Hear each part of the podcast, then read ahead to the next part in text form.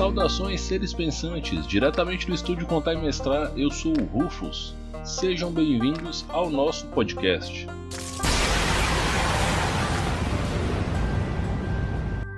Tema de hoje foi sugerido pelos nossos apoiadores do financiamento coletivo lá no Catarse. Se você ainda não conferiu, vá lá catarse.me barra contar e mestrar. Então, o tema de hoje escolhido pelos nossos apoiadores foi Como fazer uso de mecânicas de jogo de forma narrativa. Parece uma parada meio complicada, né? Mas não é não. Primeiro ponto que a gente tem que pensar é o seguinte: todo RPG ele tem três traços. Isso é muito falado pelo grande mestre Bruno Moraes, o criador do sistema Dharma, que são o narrativismo, o gameismo e o simulacionismo. O que, que são essas coisas? O gameismo é uma forma de você pegar o jogo e transcrevê-lo de uma forma estratificada. Ou seja, você divide o sistema em classes, em níveis, os poderes em gradações e por aí vai. O sistema gameista mais famoso de todos, com certeza, é Dungeons Dragons o simulacionismo, que é um conjunto de mecânica de regras que tenta fazer uma coisa mais realística, mais simulando uma realidade.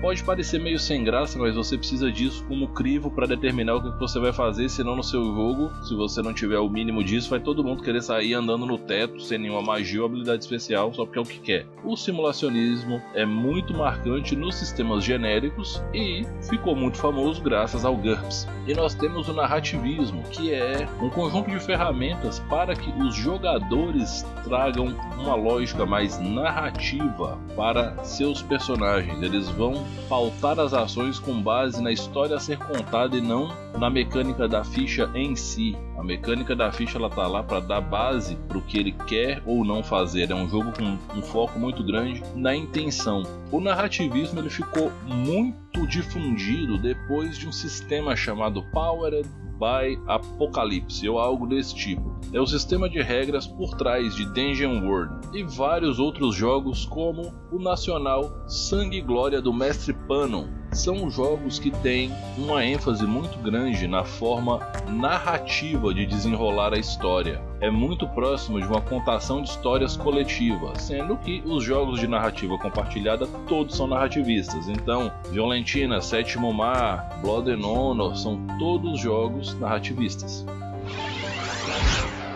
Tá, Rufus, você fez essa viagem do caralho aí, mas o que, que, você quer dizer com isso tudo? Todo jogo ele é mais ou menos um pouco de cada um dos três. Então, o mestre ao longo do tempo, ele vai fazer o que? Ele vai encontrar o seu estilo dentro das três escolas e automaticamente, de uma forma até muito sinérgica, muito orgânica, ele vai passar a utilizar os outros dois estilos para dar suporte ao seu estilo dentro desses três que eu acabei de citar. Só que hoje a gente está falando de quê? De converter mecânicas de regra em ferramentas narrativas. Então eu vou pegar um exemplo baseado em Blood and Honor. Blood and Honor, você tem uma pilha de dados que você utiliza para fazer os testes. Você tem um dado para cada ponto de atributo que você vai usar no teste, mais três dados para cada habilidade que você consegue somar naquela situação. É comum que com muita facilidade você chegue em 10 dados. O objetivo é você jogar todos os dados, somar e tirar 10 ou mais. Então, se você está jogando ali 6d6, a chance de você tirar 10 já é muito alta.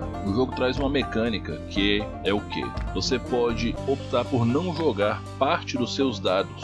Para quê? Porque quando você obtém sucesso, se obtém 10 ou mais em Blood and Honor, você narra a principal consequência da ação do seu personagem naquela cena. É você que narra, não é o mestre. Então, se você está num duelo contra um samurai controlado pelo mestre e você vence, você define o que acontece. Se você falar eu matei o cara, você matou o cara e acabou. Então, isso é muito interessante. É um momento em que o controle narrativo está na mão do jogador. E se você separar alguns dados da sua parada de dados, né, da sua pilha de dados, para cada dado que você jogar, você tem uma ação adicional para descrever após o teste. Então, você pode contar uma história por tópicos para cada dado que você não jogou. Isso é uma forma que o jogo tem de converter as regras em contação de história de maneira direta. Mas isso é porque o sistema ele é um sistema narrativista.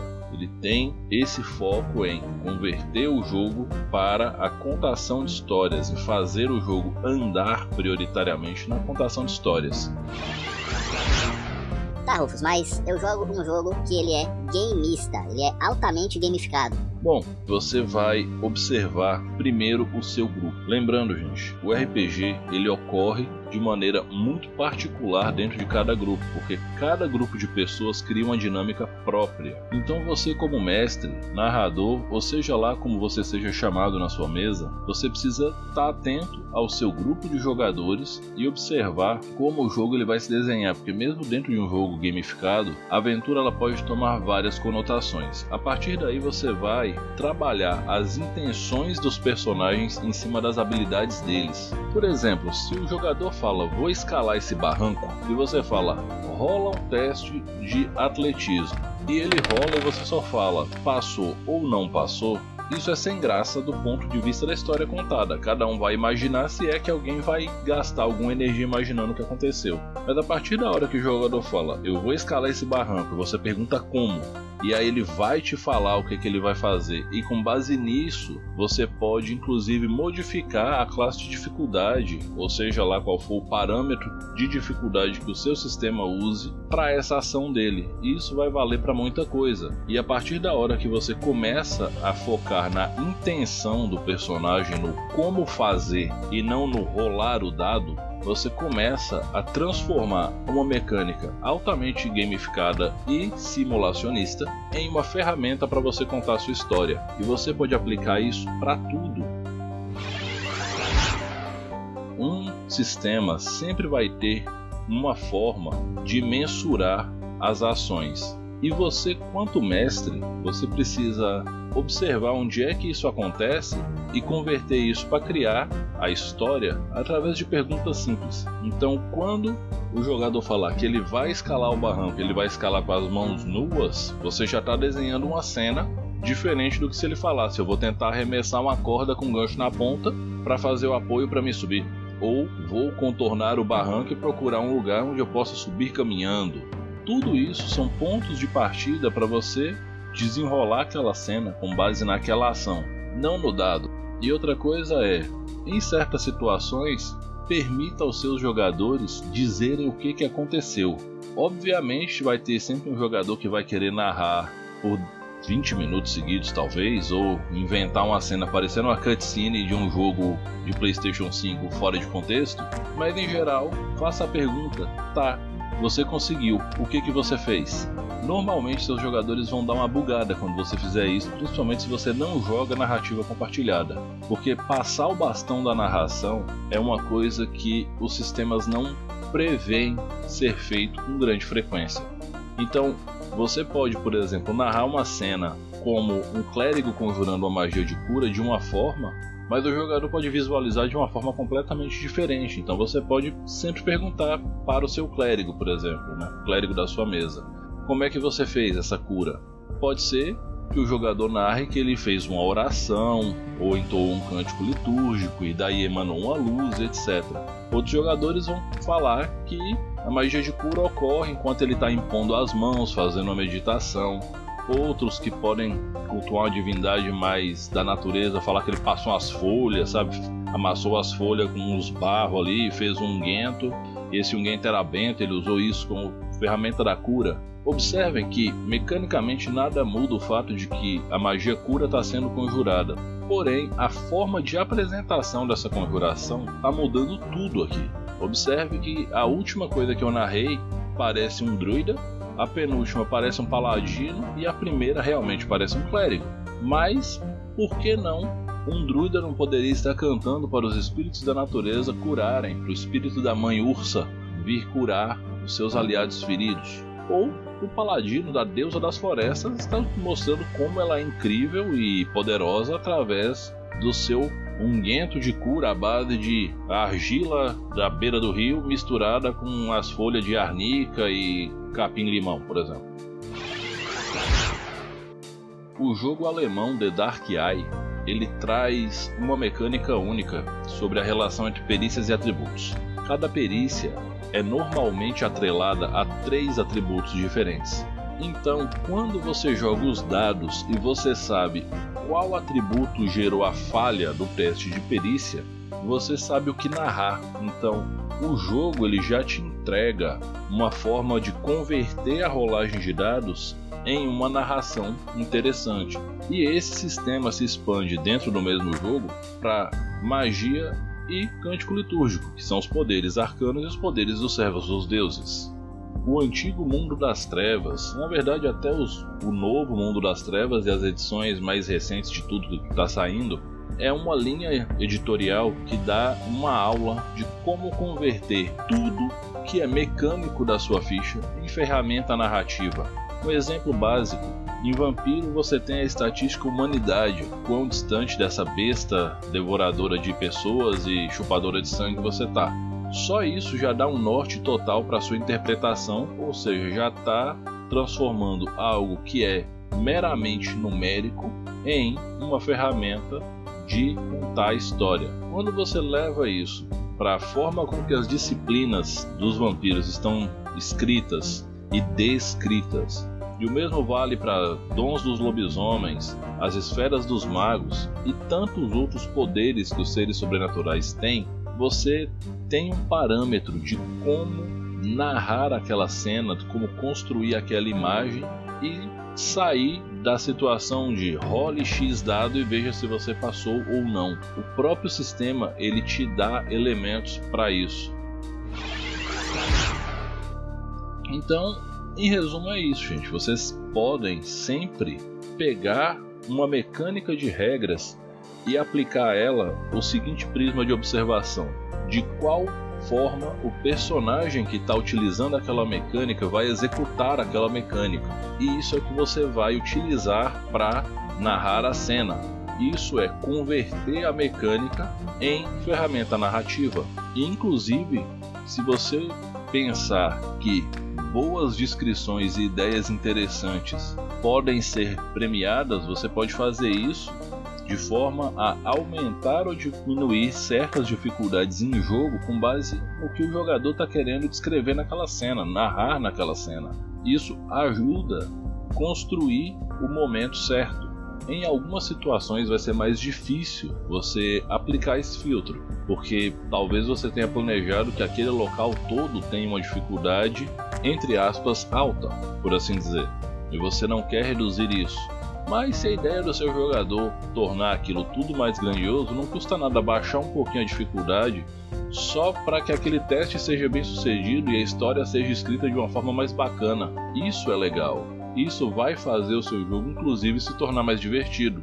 E um último ponto é: quando você for narrar cenas que envolvem imunidade, invulnerabilidade e coisas do tipo, não chegue e fale simplesmente: o seu personagem não causou dano ou ah, essa magia não funciona. Principalmente, tenha atenção de não dar essa informação até que as ações que envolvam esse atributo de invulnerabilidade, imunidade, ou seja o que for, até que isso seja posto à prova. Não fale, não deixe isso sair até que os jogadores descubram na prática, porque a sensação de desespero, de urgência que se tem em certos combates, principalmente com o que a gente chama de boss nas aventuras de fantasia, vem de uma frustração que a gente bota no meio da mesa. Um exemplo que eu sempre dou sobre isso é na, na aventura que eu chamo de A Casa da Ópera, já falei dela várias vezes. O momento em que Trevor, o personagem do meu filho Gabriel, encontrou a espada que era do pai dele, a espada do clã dele. Em certo momento da aventura, essa espada estava flutuando e ele chegou, ele ignorou completamente todo o combate que estava começando ali naquele ponto. E ele pegou a espada que estava flutuando e sacou e ele usou a espada. E a espada era ridiculamente poderosa e estava parecendo um dragão mutante barra aberração todo estranho, saindo de uma outra dimensão, rasgando o tecido da realidade com as próprias garras e adentrando o plano material. E quando ele portou aquela espada, ele ganhou a habilidade de voar. Então ele virou para mim e falou: Eu vou voando investida com todos os meus poderes. Era D&D quinta edição. Aí ele usou os Divine Smite, Tudo Smite, ele era paladino barra feiticeiro, usou os cantrip que tinha no Sword Coast Adventure Guide e tudo que vocês podem imaginar que dá para você usar numa situação dessa para jogar 160 e tantos dados de dano. E ele foi com tudo para cima do dragão e quando ele atacou o dragão, o dragão era completamente vulnerável a todos os ataques naquele momento. Eu falei, sua espada quebrou. A mesa parou naquele momento e todo mundo olhou para mim. E eu continuei narrando o combate, as coisas foram acontecendo, e esse momento ficou marcado para todo mundo. Na verdade, esse combate como um todo, todas as cenas foram muito icônicas. Essa cena em particular era uma cena que envolvia um item muito poderoso, um pico de poder muito acima da curva de um personagem. Eu não privei a questão de encontrar a espada do personagem do meu filho, não fui lá na história do personagem dele e falei que essa espada não era tão poderosa quanto contavam por ser uma lenda, mas eu coloquei algo ainda mais poderoso. E tinha uma justificativa dentro da história para isso, e essa espada se quebrou, e parte do que aconteceu depois na campanha envolvia reconstruir essa espada. Então notem que eu não peguei apenas a mecânica de um item mágico muito poderoso somada com as mecânicas de ataque e causar dano, né, as mecânicas de causar dano que o personagem dele tinha. Eu não peguei só isso, eu peguei também o background do personagem dele e criei uma linha de pensamento narrativo para criar uma cena muito importante, mas que naquele momento era o gatilho para colocar o grupo naquela situação de opa, estamos lutando num nível de dificuldade muito alto, nós estamos lutando algo que pode custar os nossos personagens. E funcionou. Então, me, colegas mestres de plantão, sempre estejam atentos a isso.